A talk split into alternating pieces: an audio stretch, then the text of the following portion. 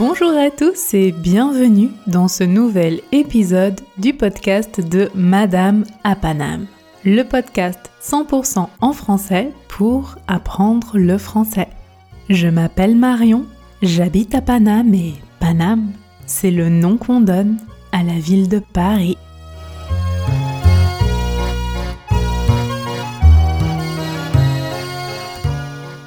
Avant de commencer, vous avez probablement remarqué que le programme du podcast a été un peu perturbé ces derniers jours. J'ai attrapé le Covid la semaine dernière, vous entendez peut-être à ma voix que je suis encore un peu malade.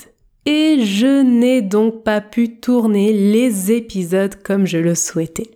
D'ailleurs, je remercie toutes les personnes qui m'ont écrit pour me souhaiter un bon rétablissement, sachez que cela me touche beaucoup. J'aimerais aussi vous remercier tous et chacun d'entre vous car le podcast qui a maintenant deux mois a été téléchargé plus de 10 000 fois. Je suis très heureuse que vous appréciez ce podcast et qu'il soit utile pour vous. Entrons maintenant dans le vif du sujet. Ce dimanche 4 avril est un jour particulier cette année. D'abord au niveau personnel, c'est le jour de mon anniversaire. Le 4 avril 2021, c'est le jour de mes 30 ans.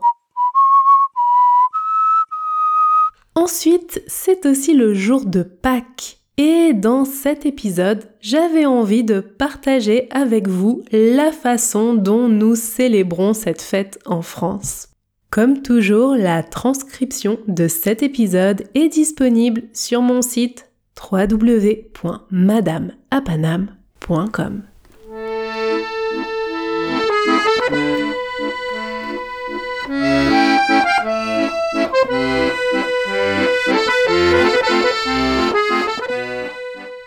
Tout comme Noël, Pâques est à l'origine une fête religieuse, mais je vais surtout vous parler ici de la manière dont on célèbre Pâques dans la tradition populaire.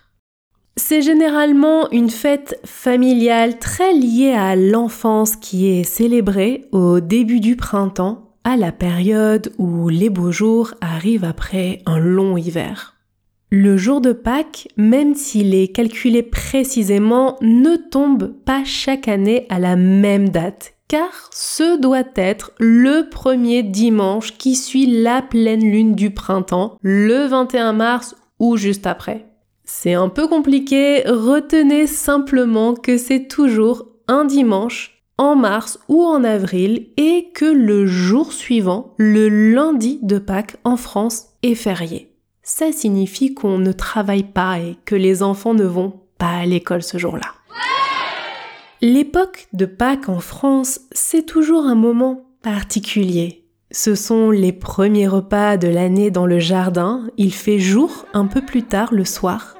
Les oiseaux migrateurs reviennent en France, les arbres nus recommencent à faire les feuilles et l'on voit les plantes fleurir.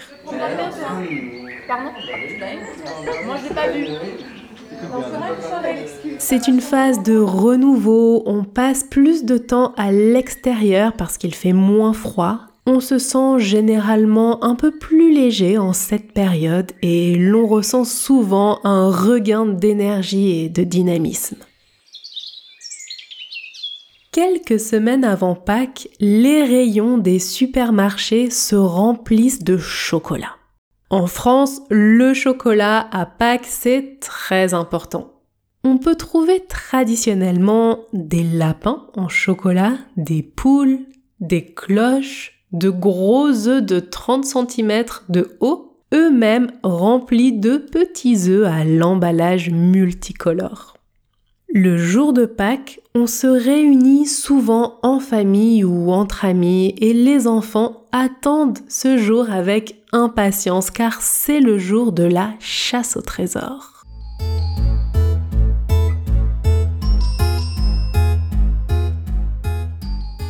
On raconte aux enfants qu'une cloche passe dans le jardin et dissémine des œufs un peu partout.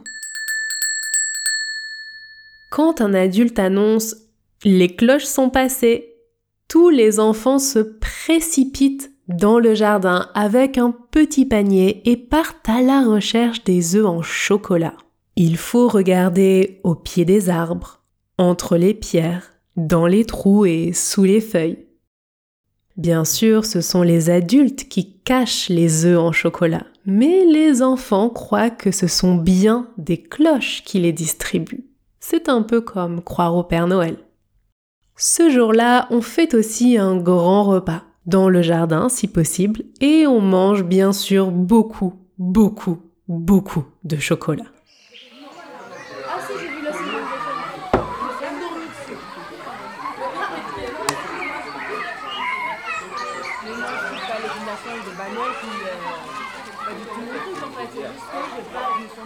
Personnellement, j'ai des souvenirs absolument fabuleux de ces chasses à l'œuf de Pâques.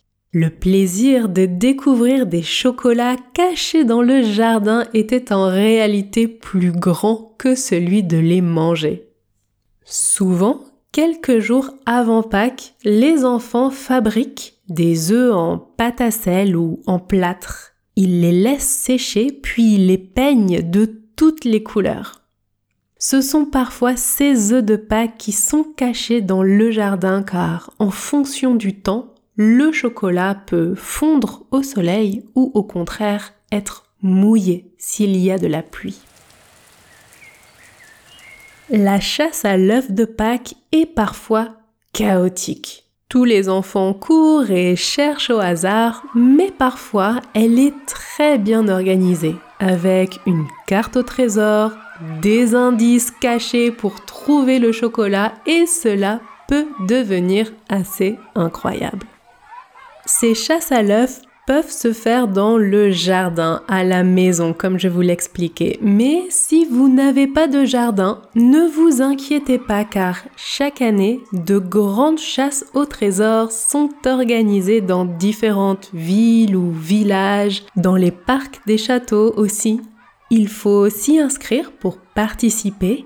Des équipes avec des adultes et des enfants sont formées et la chasse au trésor peut devenir un sujet très sérieux et compétitif.